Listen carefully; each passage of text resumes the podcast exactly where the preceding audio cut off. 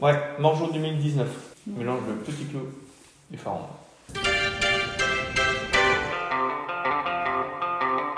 Rocher Double, le podcast qui explore la filière d'exception alimentaire en France.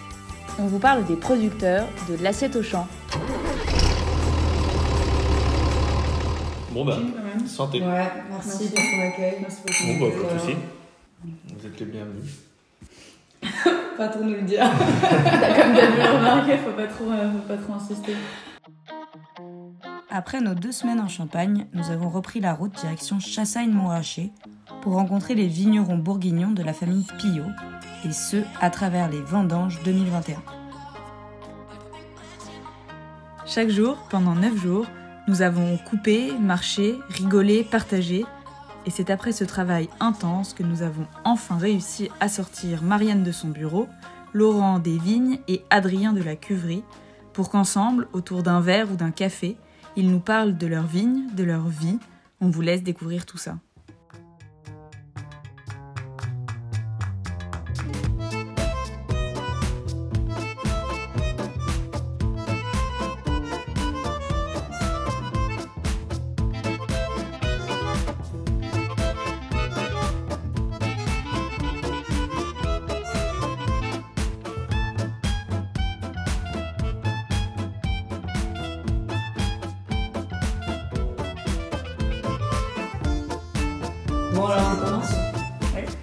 Faut dire.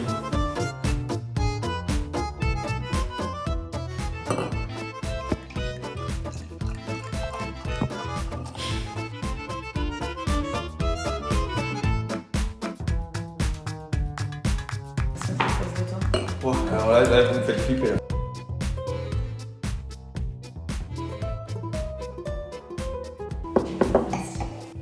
Alors, moi, je suis un croisement purement bourguignon. Euh, maman est de Pomard, papa de Chassagne. Je suis la cinquième génération des deux côtés. Et on a réuni le domaine en 1993. Donc quand je dis on, c'est mon papa et ma maman, vu que j'étais pas encore né. Ce qui nous fait maintenant 15 hectares, moitié blanc, moitié rouge. Principalement pinot noir en rouge et chardonnay en blanc. Et comment toi, du coup, euh, c'est quoi, c'est quoi ton parcours? Alors, euh, j'ai depuis tout petit, j'ai toujours aidé mes parents le mercredi après-midi et les samedis. Et une fois fini mon bac S, j'étais un peu perdu. Et je me suis dit, allez, euh, je vais voir ce qui se passe quand même à la Viti à Beaune. Donc après, je suis parti trois ans à l'étranger pour faire en fait deux vendanges au minimum par an. Et au bout de trois ans, quand j'étais en Australie, mon père m'a dit, il serait temps que tu reviennes. Et donc en 2017, euh, avril 2017, je suis revenu sur le domaine. Et finalement, définitivement, apparemment. T'as appliqué au domaine les trucs que t'as appris pendant les 3 ans? En fait, euh, pendant trois ans, j'ai vu pas mal d'entreprises, des petites, euh, à peu près de notre surface, comme des très grosses. Et il y avait toujours des choses à apprendre, plein de petits détails. Vinification en rouge un peu plus longue. Donc euh, laisser justement les baies avec le, jus plus longtemps, en fait, on appelle ça un peu une macération, un peu comme si on faisait un thé en fait. Donc j'essaie d'extraire euh, plus longtemps, c'était en Nouvelle-Zélande, on avait laissé pendant un mois et demi euh, sans toucher le chapeau, donc sans toucher les baies, en contact avec le jus. Et c'est vraiment pour extraire des arômes de fruits, des macérations. Et tout ça avec des levures naturelles. Donc depuis que je suis arrivé, c'est tout en levure naturelle. Et avec un gros suivi derrière, mais levure naturelle.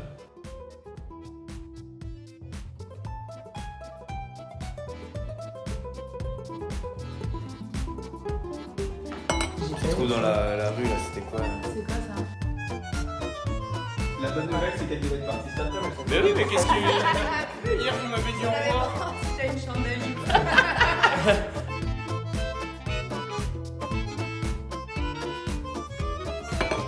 Vous pouvez mettre de la musique ou. Ouais, carrément.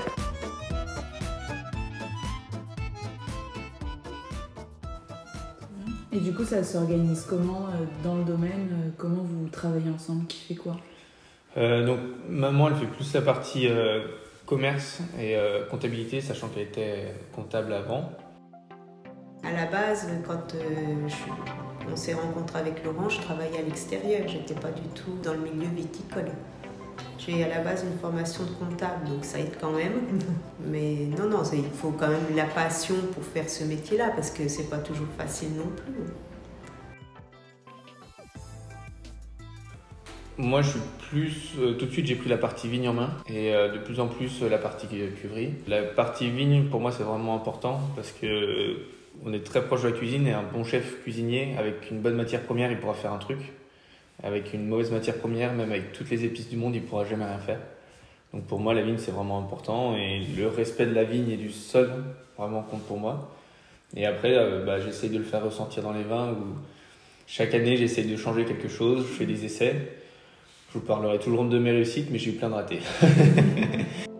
Ça fait 20 ans que mon père est euh, très proche du bio. Moi, quand j'ai commencé de travailler, je m'occupais des vendangeurs, jusqu'à ce que mon père me donne la cave pour la vinification.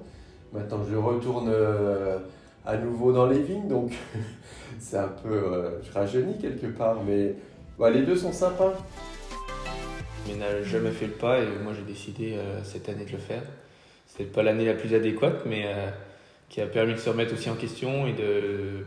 Justement, elle m'a pas cassé les pattes, mais elle m'a donné encore plus envie d'avancer et de rebondir et réfléchir à où faut s'améliorer, où est-ce que, où est-ce que je dois changer, qu'est-ce qu'il faut changer.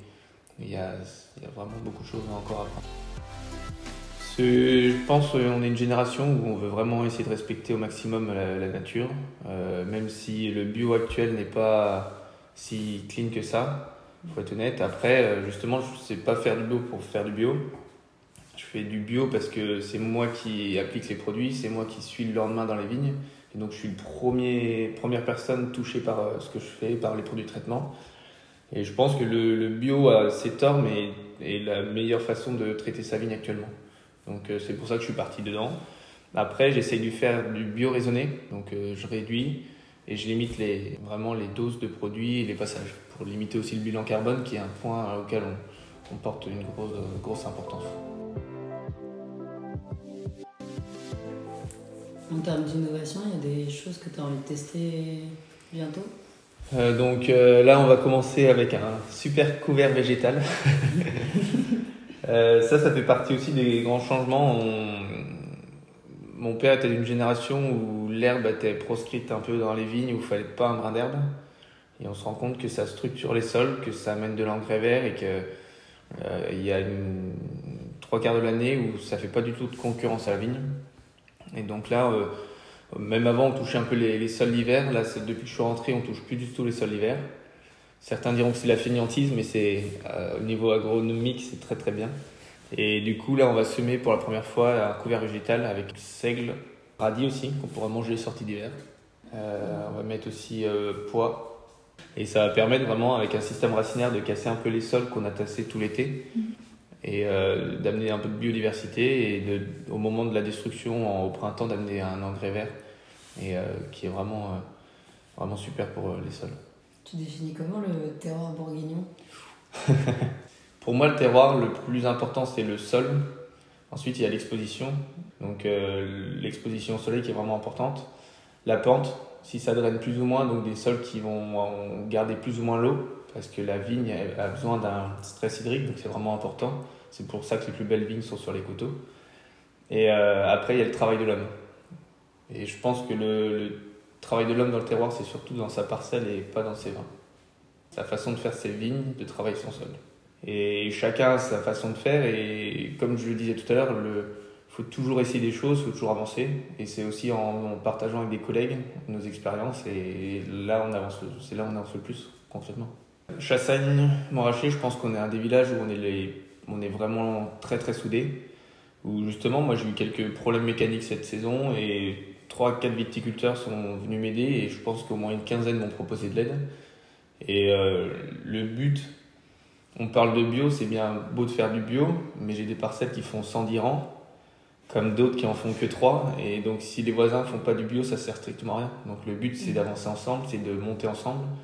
Euh, euh, c'est bien beau d'être connu, mais si l'appellation est connue et qu'on arrive à faire reconnaître un village, c'est encore plus beau. Et je pense que là, il y, a un- il y a un joli travail et que Chassagne là-dessus, on est, il y a une belle cohésion et qu'on pourra, j'espère, avancer assez loin. Euh, Il y a beaucoup de contraintes pour l'appellation Chassagne. On a un cahier des charges qui, euh, qui est très vieux et qu'on essaye un peu de bouger, mais qui n'est pas simple à bouger.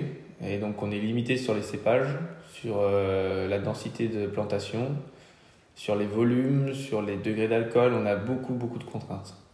Ça, parfois c'est très bien, c'est ce qui permet de ne pas avoir de dérive. Après, justement, avec le réchauffement climatique, avec euh, euh, certaines innovations, peut-être que ce serait bien de, de changer quelques règles, d'adapter un peu.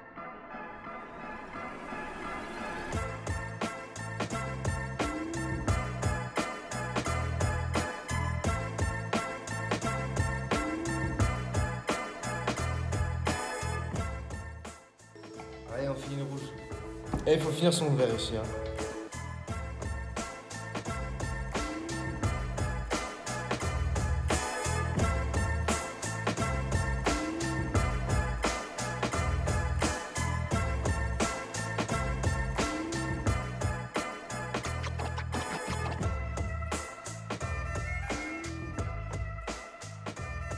Comment tu définirais euh, le produit d'exception, le vin d'exception?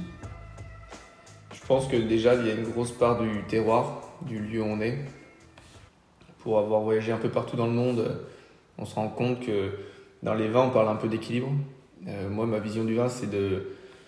C'est un mot un peu anglais, mais c'est la balance dans le vin, c'est-à-dire que vous pouvez avoir un vin qui a euh, un peu trop d'alcool ou un peu trop d'acidité qui amène de la tension ou un peu trop de fût parce que tous les vins sont passés en, fût avec euh, du chêne français. Et je pense qu'il faut un peu une touche de chaque arôme et qu'il n'y en ait aucun qui prenne le dessus. Et euh, je pense que l'équilibre, que ce soit dans le vin ou dans la vie ou dans l'état d'esprit politique, c'est le mieux. Et le produit d'exception, après, euh, quand on est avec des journalistes, euh, c'était un prof, mon prof de dégustation qui avait dit ça une fois, je trouve ça très bien résumé. Quand on est avec des journalistes, on va dire ça sent la rose à telle époque ou bien l'ananas de tel pays. Sauf que je pense que avant de parler de produit d'exception, c'est est-ce que vous aimez ce que vous avez dans le verre? Et est-ce que vous êtes prêt à en boire une bouteille tout seul? Et c'est bon signe, c'est oui.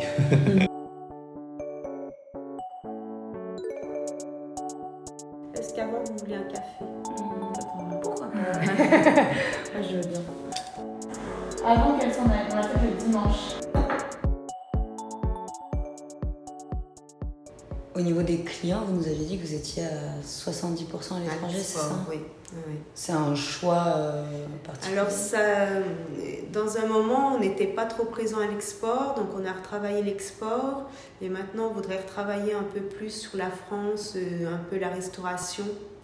Une fois que le vin est parti, qu'il arrive euh, dans le pays de l'importateur, on n'a plus la trace de notre vin, donc lui il peut le revendre dans d'autres pays euh, sans qu'on le sache. Ça peut être un problème parce qu'il y a des marchés qui demandent l'exclusivité. Et s'ils retrouvent des bouteilles à nous euh, par un autre biais qu'eux-mêmes, ils ne sont pas très contents. Mais ça, c'est c'est impossible à gérer.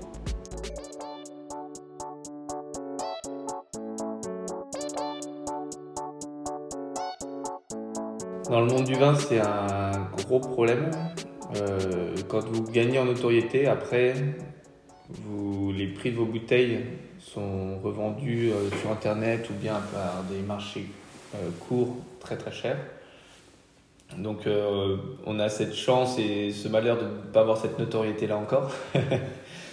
Mais j'ai des collègues, alors qu'ils se tuent à la vigne, qu'ils ont la passion de la vigne et du vin, ils essayent de garder des prix raisonnables, mais derrière, il y a des reventes euh, excessives. Et encore pire que ça, il y a de la contrefaçon. Et ça fait défaut à leur image, alors que c'est des personnes euh, d'âme et qui sont amoureuses de leur métier. Et ça, c'est malheureux. C'est très compliqué à, à suivre. Parce que si on gère la vigne, le vin, les papiers, les clients et la contrefaçon, il y a un moment, je pense qu'il faut arrêter de dormir. Mais euh, il y a quand même quelques gros domaines qui justement commencent à, à travailler contre ces, ces soucis de contrefaçon et qui essayent de limiter un peu le, les, les codes des vins, mais c'est un- c'est incontrôlable.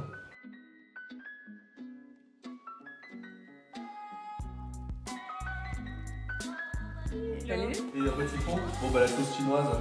Bon, prenez un verre. Vas-y, moi je vois ça dans mon canapé. Euh, Putain, mais oh Ça va le podcast Ouais, on a fait là, on a. Pourquoi là Parce que moi j'aimerais bien faire. Tu veux faire un podcast Ouais, je suis chaud moi. Et tu vois comment le domaine dans 10 ans? Bonne question.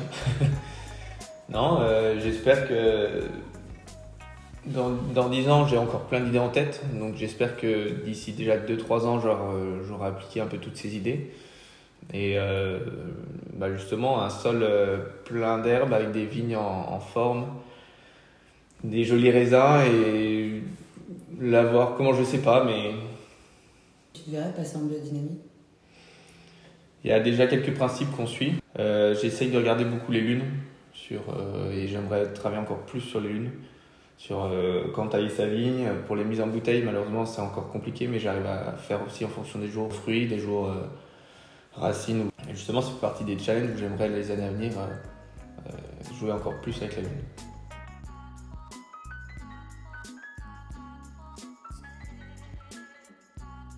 Selon vous, à quoi va ressembler le domaine dans 10 ans? Alors dans 10 ans, si donc ce sera Adrien, je pense qu'il sera à la tête du domaine. S'il peut racheter des vignes, le domaine aura un peu augmenté en taille.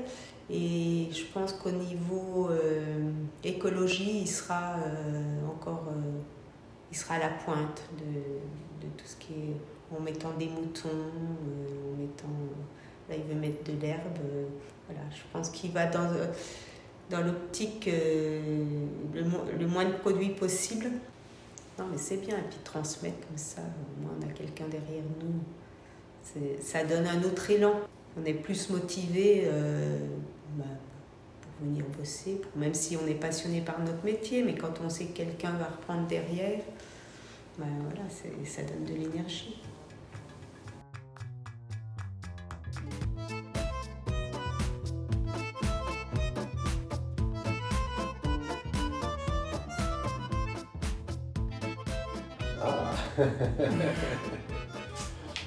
J'en sais rien. non, a priori, ça va, ça va continuer avec Adrien, quoi. Donc, euh, il a l'air d'être bien parti. Donc, ça va, ça, va, ça va se poursuivre comme on a toujours fait, avec des nouveautés, mais voilà. Est-ce que c'est important pour vous de garder la tradition des vendanges euh, Ah, carrément, ouais, ça j'y tiens carrément. On voit que ça change en ce moment. Clairement, hein, il y a des domaines qui veulent euh, plus s'embêter entre guillemets avec des vendangeurs à nourrir, à loger et qui font appel à des prestataires et je trouve qu'on perd un peu l'âme.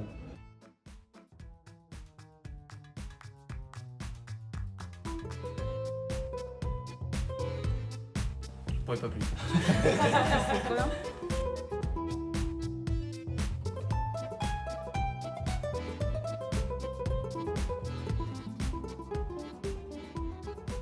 Et au niveau de tes clients ou- C'est une partie que, où il faut que je m'implique un peu plus. Après, euh, c'est un peu compliqué. On a, on a beaucoup d'exports, donc euh, des gens qui nous ont soutenus depuis très longtemps, avec qui j'aimerais continuer.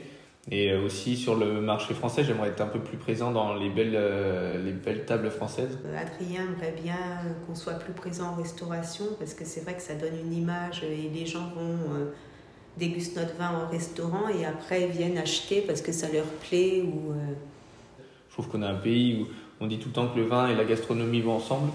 On a un pays où au niveau de la gastronomie, euh, on est très bien loti, on fait des très belles choses. Et j'aimerais travailler peut-être plus avec des, des, des cuisiniers justement qui sont respectueux aussi de, de leur euh, savoir-faire, aussi de leurs produits et essayer de parler ensemble et avancer ensemble. Et voir ces, ces vins sur euh, les cartes des belles tables françaises, c'est vraiment Mhm. plaisant. Est-ce que tu penses que euh, travailler avec des chefs, ça peut aussi te donner des idées pour travailler tes vins? Je pense que le partage est toujours bon. Mhm. Surtout que, bah, vous- comme vous pensez, ils ont des très bons palais. Et euh, pas forcément parler que de, de vin. Euh, je, je connais depuis quelques années Jacques Marcon, qui est trois étoilés, qui travaille beaucoup avec les champignons. Et c'est un passionné de la nature. Et justement, on, on parlait de- du respect de- des plantes, de la façon de travailler les plantes. Il fait son propre jardin. Tous les légumes qui, viennent de, qui sont travaillés dans ses cuisines viennent principalement de ses jardins. Et il y a, c'est pas que le vin et l'accord mets vin, c'est aussi euh, la façon de travailler ses son produit premier. Et il y a vraiment un échange intéressant et constructif.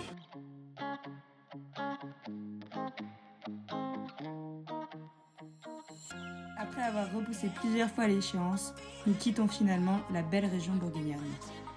Un très grand merci à toute la famille Pio pour leur accueil chaleureux. Nous reprenons donc notre route pour aller se réchauffer du côté des cigales et des oliviers. Surprise au prochain épisode.